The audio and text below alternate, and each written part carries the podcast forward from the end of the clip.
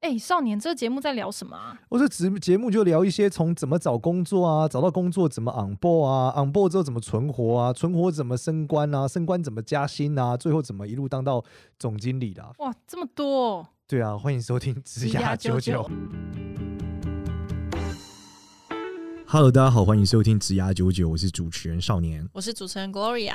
好 g r y 我们今天要聊什么？我们今天来聊一聊我最近看到的一些状况好了，就是嗯，在我刚出社会大概就是几年前，然后那时候我常会听到就是呃公司的主管啊，或者是前辈啊，反正就是比我大的人，然后说啊现在的年轻人哦，就是很难找到好的人才啊，我公司好难找到好用的员工。然后当下我心里都会想说啊怎么会我就是啊，我觉得我就是一个超棒人才哦这样子。嗯，然后当我现在就是工作几年之后，自己出来创业，然后也要带同事，然后接接实习生进来，然后我现在就会开始讲说，哎、我觉得现在的年轻人怎么样怎么样怎么样。然后就想说，哇，我已经变成我当时的前辈了，哎，怎么这样？就就其实过很快，可能才就是五六年的时间的累积，你就觉得现在已经不是所谓我们想象的年轻人了，这样。 OK，然后最近遇到的情况就是是，嗯，我觉得可能跟我的位置转换有关系，所以现在我们可能会开始找一些实习生进来。对，然后我就意识到一件事情是，我们过去因为我念社工系嘛，所以我们社工系的实习啊，是我我去选择了医务社工实习，然后医务社工是所有社工之中薪水最高的。那我一直很想知道说，因为医院里面你还有医生，然后是护理是师，在不同专业之间，社工师要怎么样跟其他人配合？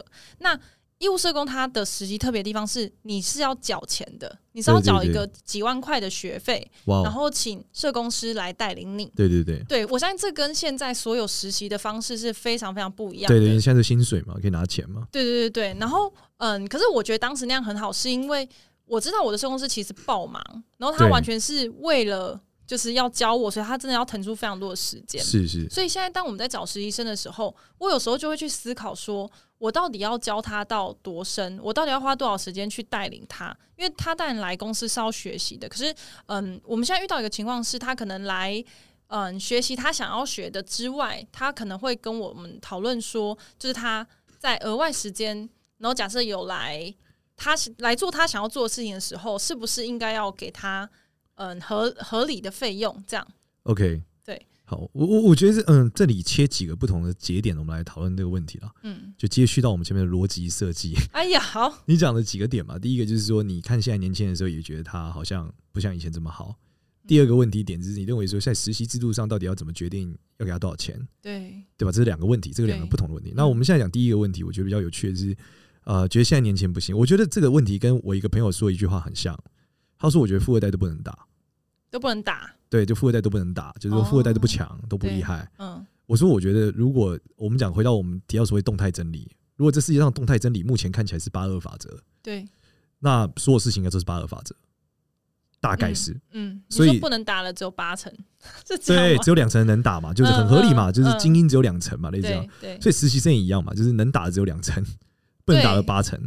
哦，然后我后来就有去进一步思考这件事情，就是是是不是嗯，我觉得我不能说年轻人都这样，或大学毕业生都这样，而是我们可能刚好遇到的是少数的，然后我可能自己也是所谓的少数，就是一个过度积极进取的一个年轻人不，这这样，也反过来讲，就是你肯你你之所以会创业，你一定是少数人啊，对吧？这很合理嘛，哦所以你一定是对嗯百分之二十的人嘛。但是你去找员工的时候，绝大部分你会找到10就是百分之八十的人嘛。对啊，其实十个里面只有两个厉害嘛，那就回头就是你找不到你自己嘛。那我们对应该反过来思考的是，你在设计找人的制度上要如何找到你自己嘛，这才对啊。就你要有一个找人的计划啊，嗯，而不是就找人嘛。对，可是这个，嗯，有时候我觉得接下来第二步就是，嗯，你找到可能去开条件，然后接下来你要面试，跟你也很难，你通常都是要进来一阵子之后，你才知道，哦，原来他跟我想的不一样。不是你很简单，你就找到你自己就好了啊。所以你的面试的时候，你觉得他看起来不像你，你就不要用他啊。怎么看？你不就你讲话应该感觉出来这个跟你像不像吧？应该是可以的，啊哦，这基本的逻辑嘛。你你把你的特质列下来，然后接着叫这个人列下他的特质。如果 mapping 起来都不是，那就不要了。可是不一定像我的人才是积极进取的人啊至。少他更接近一点嘛。哦，对你刚刚这个不一定的问题，就犯了我们线性思考的问题，就你开始反打线打性脸了。自己，对，你开始反线性嘛，你开始把假设给毁灭了，然后你就更混，你就更混乱了。哦。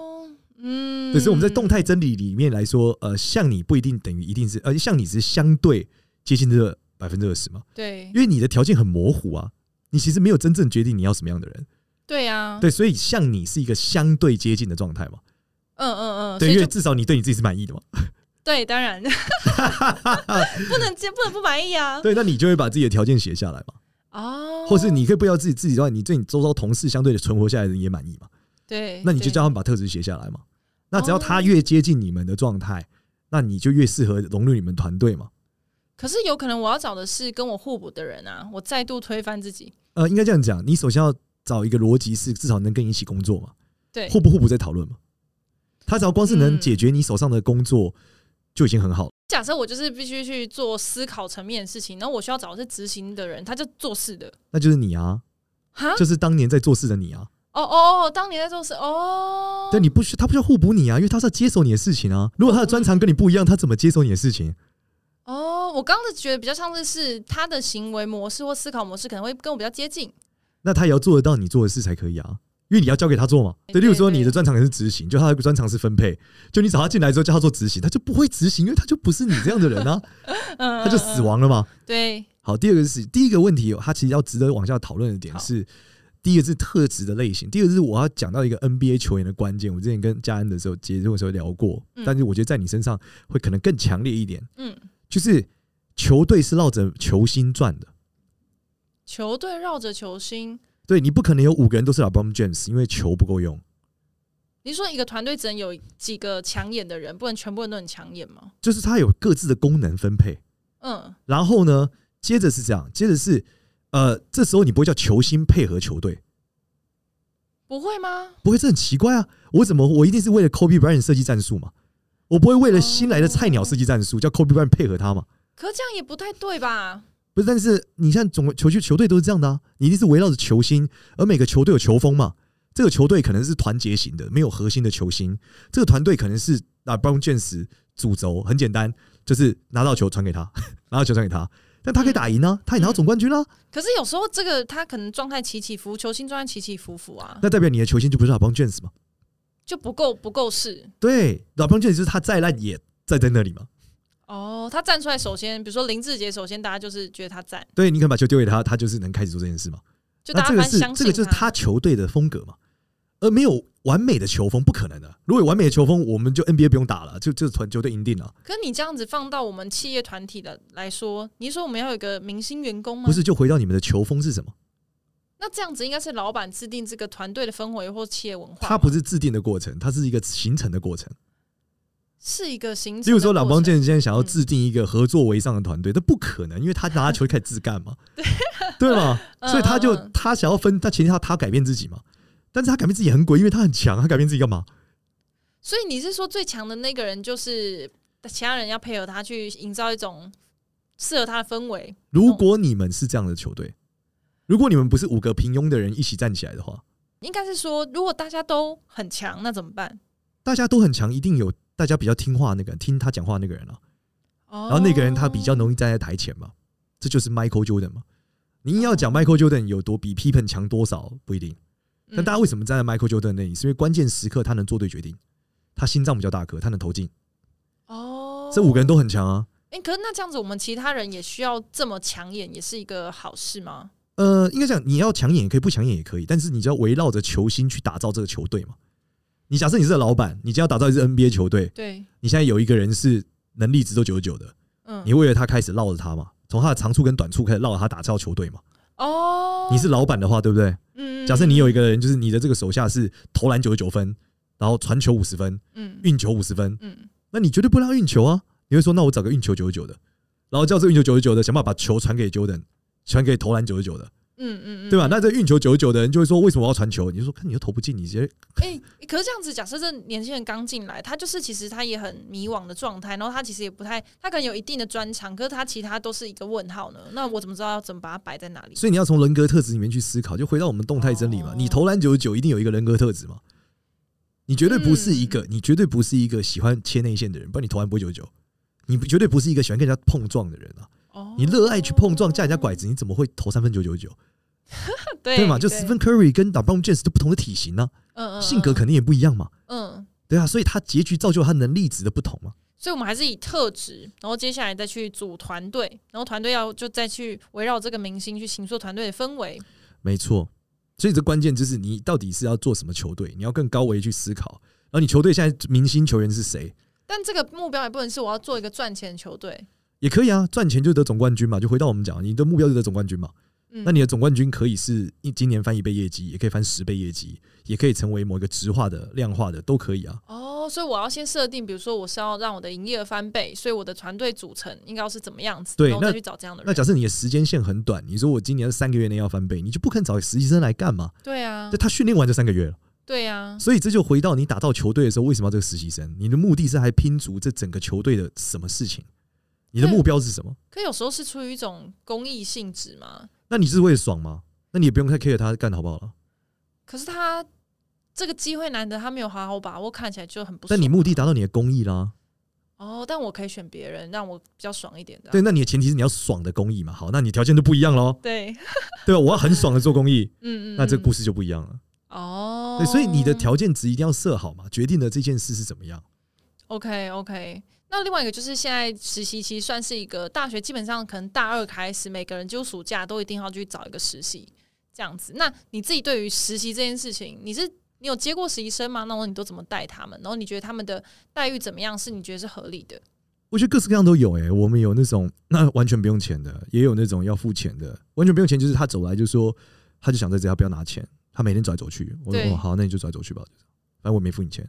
啊什么啦？对，他就会来公司走来走去啊，真的、啊 OK，OK 就是那时候奖金猎人就有这样嘛，就有一个就每天在这边就走来走去。他在对啊干嘛？没干嘛，就是他想干嘛干嘛。对啊，所以哦，所以你会认为说，因为你没有付他钱，所以你也不能叫他干嘛。然后反正你给他一个公益性的自由走动。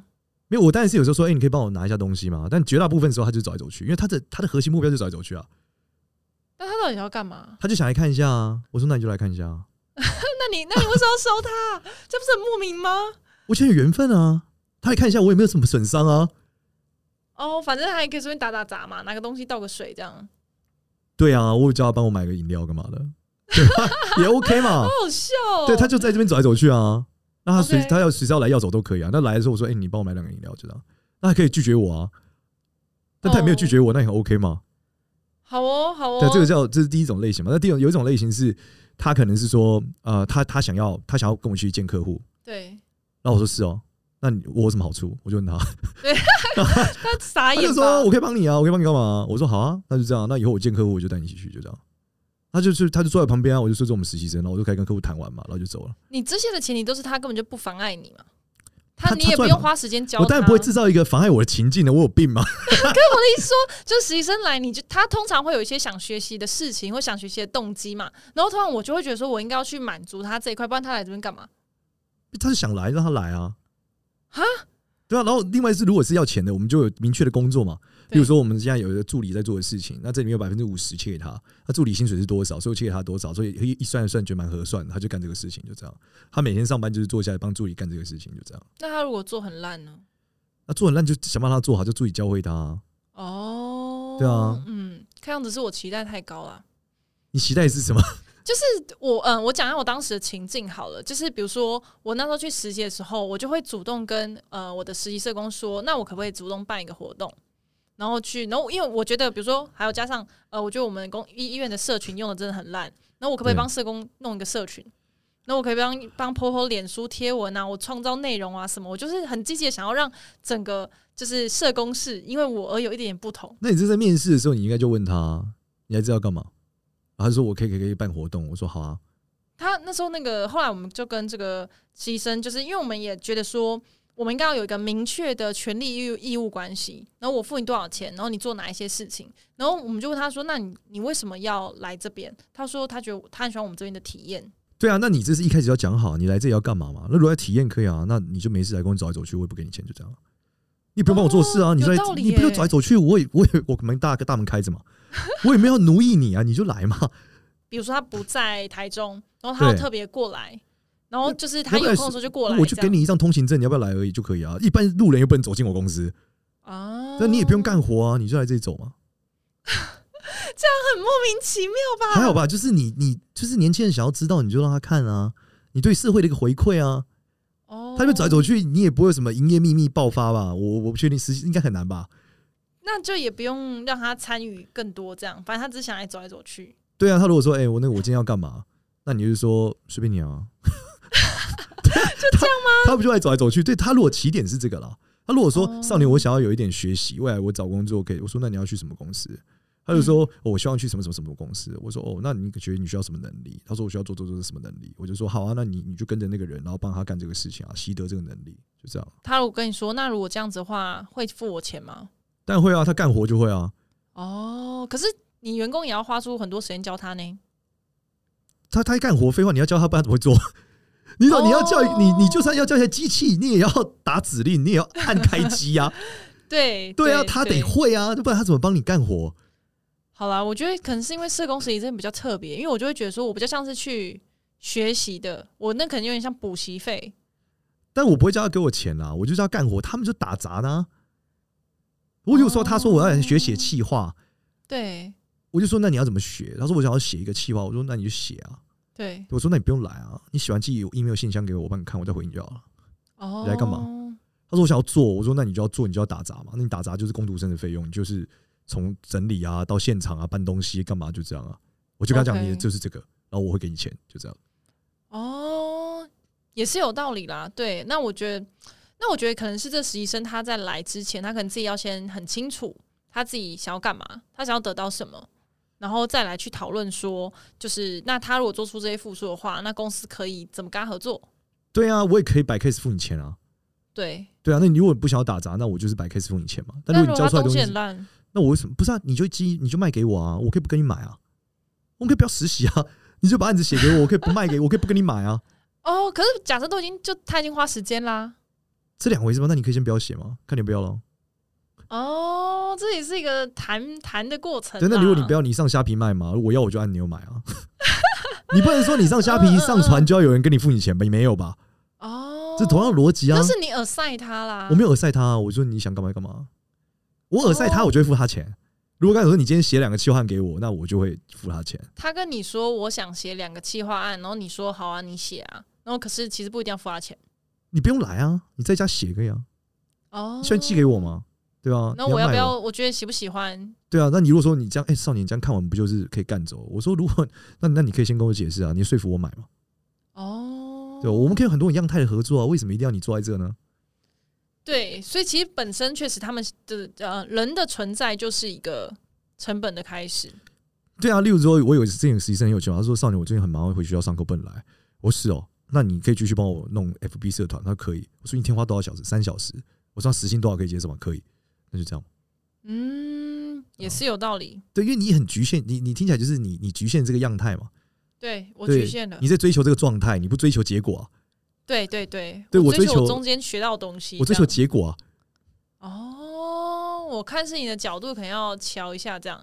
然后反正那一天我们就他就是要跟他谈那个权利义务的事嘛，然后我们就到了一间餐厅去吃饭，然后他就是讲一讲讲一讲，然后就说哦，他喜欢我们这边体验，然后他觉得说，所以说他觉得，因为他花的时间在这，那他觉得他的报酬应该是多少多少多少这样，他开始算给我们听。那我们就说哦，我觉得可以啊。可是我们现在听起来的感觉是，就很像你来到这个餐厅，你是喜欢这个用餐的体验。他说很喜欢啊。你现在给我的感觉就有点像是是，你现在觉得你很喜欢这边的体验，然后你跟厨师说，哎、我花了时间来吃你的饭，你应该要付钱给我吧？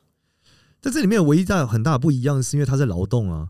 对，这但是如果他是一个专业的劳动，我们当然付钱给他。可是他如果来这边其实不是一个提供专业劳动，我就会觉得，我就觉得那我就是，但是提供最低薪资给你啊。这里面的问题，应该不在于他提供劳动专不专业，而是因为你们花了时间在他身上。对对，所以这个问题来自于说他的劳动专不专业，你还是得给他钱，只是因为你发现你花了很多时间，所以你没合。所以其实这是两段设计，嗯一个是他的劳动你付他钱，第二个是你的劳动他要付你钱， 它是所以两我应该件也要事跟情他啊。讲，哎、有道理耶、我为对啊什么一直然要后提他供就免费体验给他？对，他啊就会鬼鬼打墙说：“那你不教我怎么会？”你就说：“嗯那可以啊，那你学会我们再来讨论嘛。”对自啊己去你学会嘛。对你回去学会我们再讨论，但这招先讲好了。就你买东西要先吃饭要先讲好一样，你不是说吃完才给我看菜单，就发现五万块，我这 样操你，对吧？这很奇怪啊。哦，对呢，对呢，有有道理，嗯，对，你们应该先讲好嘛，就是因为我要花时间在你身上嘛，我们的每小时是多少钱嘛？嗯，嗯对，但这不叫嗯上班时间嘛，就每天你只要上班四小时，剩下四小时是我教你的，我要给你收钱。然后我们讲好，嗯所以你四点以后不用了，不用那个了。如果你没有上课，你也不用给我钱。对对，真的就是可以讲好，你事先都要讲好了。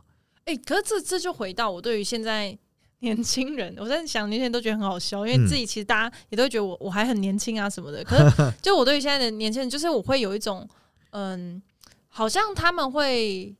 可能我相信我当年的我也是，就是会很在意自己的时间跟投入的成本的那个产出。然后，可是我也想到当年我有一个，我当时进去我前公司，其实是因为有一个高阶主管，然后在我们大学的某一堂课任教。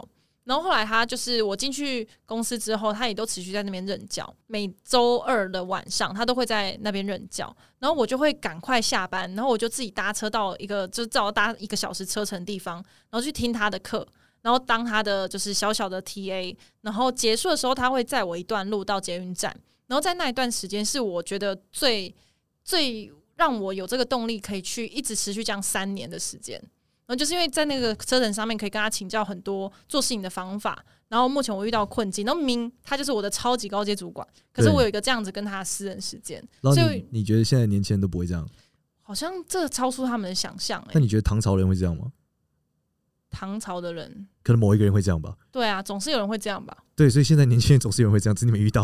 哦，只是不是那个人啦。 对啊，这不是基本逻辑嗯吗？如果五百年前都有人这样干，那五百年后应该也有人这样干啊而。且我后来总回有推，这样的人吗我在想说，是不是因为他觉得我们不够的不够值得那样子？没有，只是起点你就没有找到这样的人啊，哦，不就这样而已吗？而且他他跟我的反馈是说，他身边从来没有任何一个有这样子思维的人，也没有人会认为这样子做是对 的。这句话是从这道这句话，我觉得是非常之合理，但是也意味着他身边的人可能不超过五百个啊、哦，他遇到的人比较少，很合理啊，因为他都同温层啊。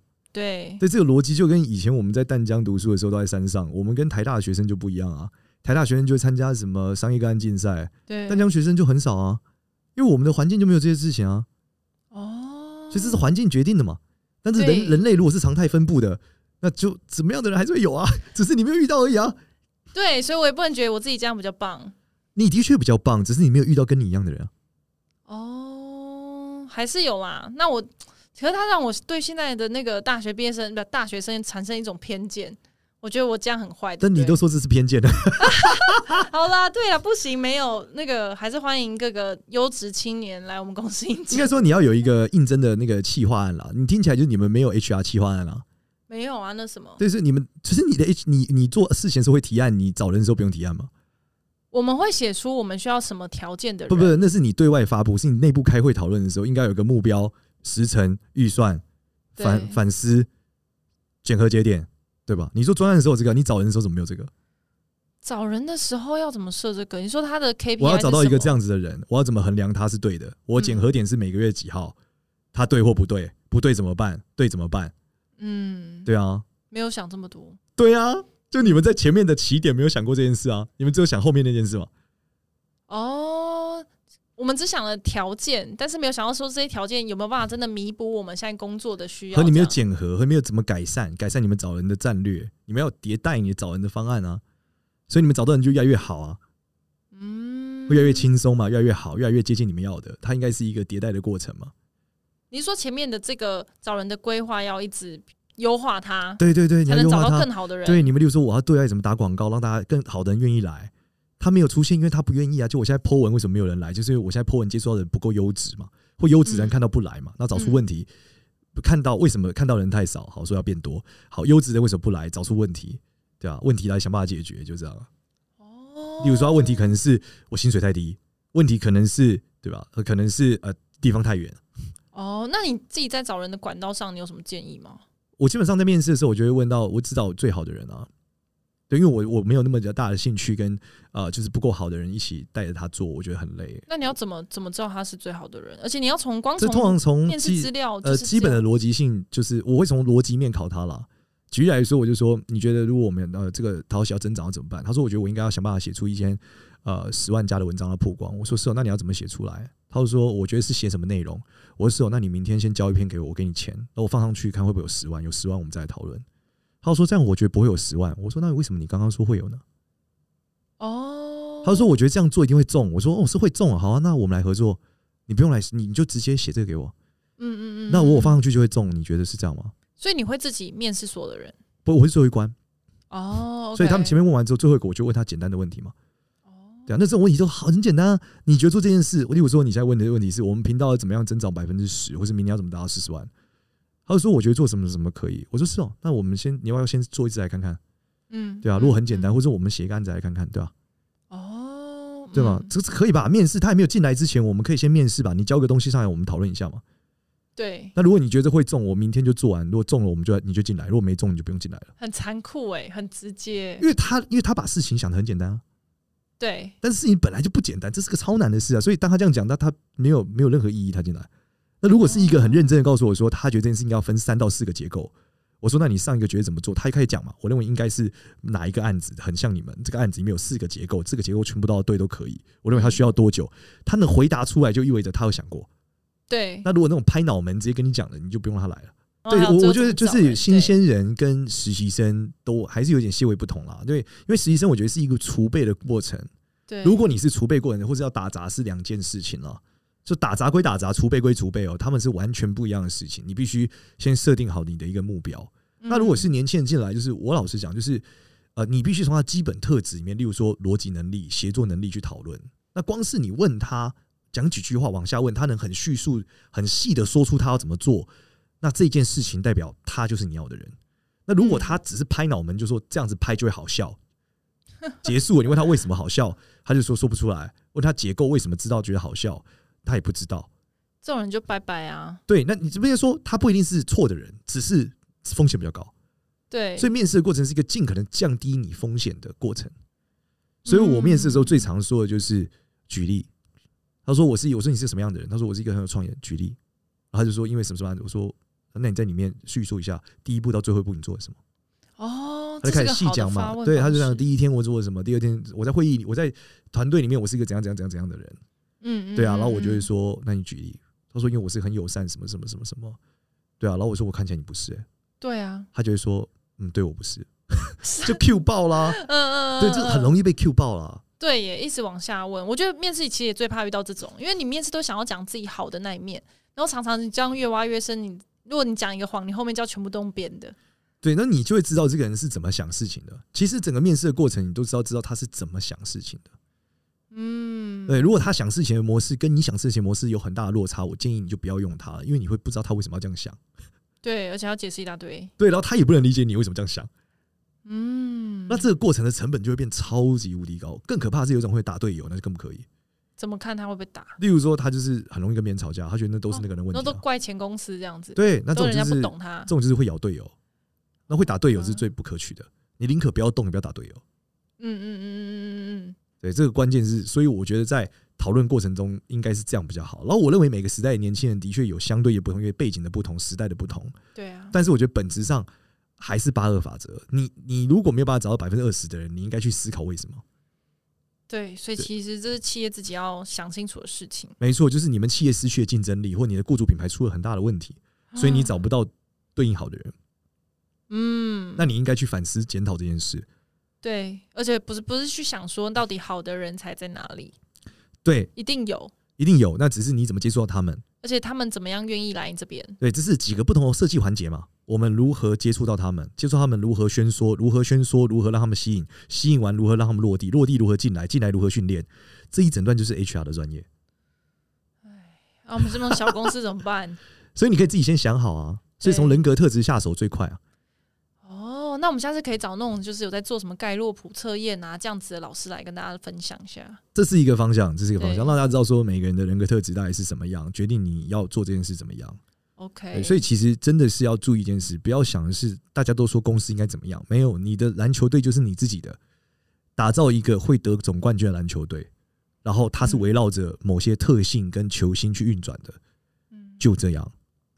好，就这样，那这一集就这样。好的，谢谢 大家。那记得到 Apple Podcast 给我们五星好评，或者在赖社群里面给我们留言，然后我们也可以多多讨论。谢谢大家。谢谢，拜拜拜